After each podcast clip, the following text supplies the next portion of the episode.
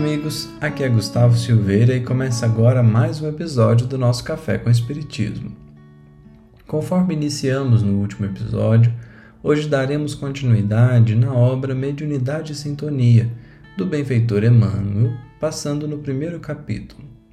O título da mensagem é Árvores Humanas e é um comentário a Mateus 7,17, quando Jesus disse: Assim, Toda árvore boa dá bons frutos e a má árvore dá maus frutos.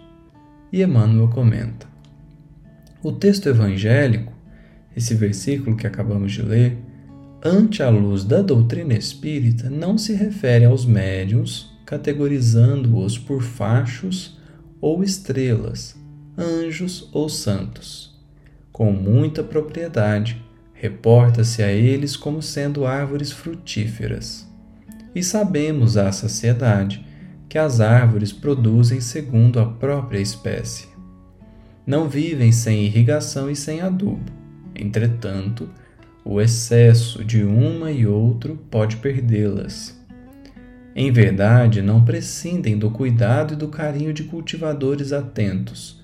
Contudo, se obrigam a tolerar vento e chuva, canícula e tempestade são abençoadas por ninhos e melodias de pássaros amigos. Todavia, suportam pragas que por vezes lhes carcomem as forças e pancadas de criaturas irresponsáveis que lhes furtam lascas e flores.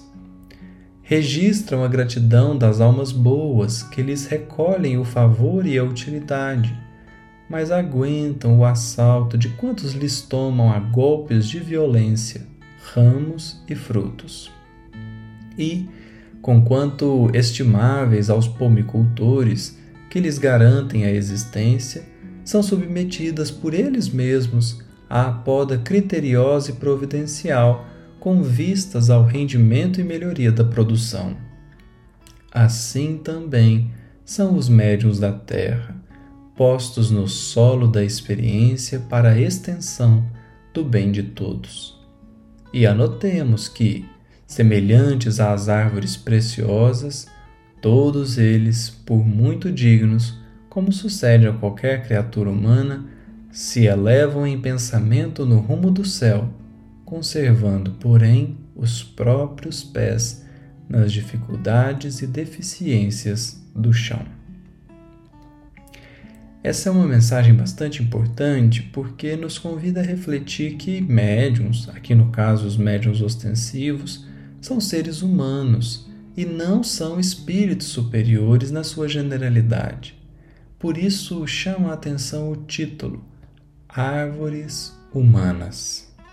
Como toda árvore, os médiums também precisam de irrigação e adubo, isto é, incentivo e acolhimento, mas não em excesso para que a bênção não se converta em problema. E, igualmente como as árvores, eles passam por inúmeros desafios mais ou menos complicados. Considerando, porém, que todos nós somos médiums em um grau qualquer, é fácil perceber que a mensagem se dirige a todos nós, sem distinção. Por isso, em nos considerando como árvores humanas, há uma coisa que podemos buscar exercitar no nosso dia a dia para que sejamos árvores que dão bons frutos e que sejamos capazes de suportar as inúmeras intempéries que uma árvore passa, como Emmanuel ressaltou: a poda, as pragas, a tempestade, etc.